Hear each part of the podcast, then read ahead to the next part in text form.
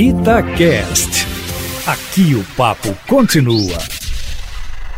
O fato político relevante do dia é a carta aberta assinada por centenas de economistas, banqueiros, empresários e as autoridades do setor público e que foi entregue às chefias nacionais do Legislativo, do Judiciário e do Executivo.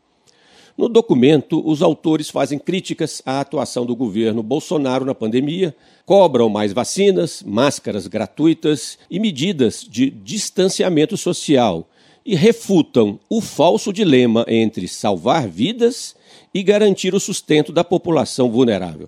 Esse último aspecto é o que me interessa aqui. A carta, por si só, terá pouco efeito político. O presidente da República tende a ignorá-la sumariamente dadas suas convicções negacionistas. O enfrentamento da pandemia não mudará em função desse manifesto de importantes referências empresariais e da ciência econômica. Por outro lado, o texto reafirma uma ideia que é fundamental para que possamos reverter a atual crise da Covid-19, qual seja, não há um dilema entre salvar vidas ou salvar empresas e empregos todos os esforços das autoridades governamentais devem estar focalizados na contenção da doença e, consequentemente, na preservação das vidas humanas. Pois somente com o sucesso dessa empreitada é que a economia conseguirá se reerguer.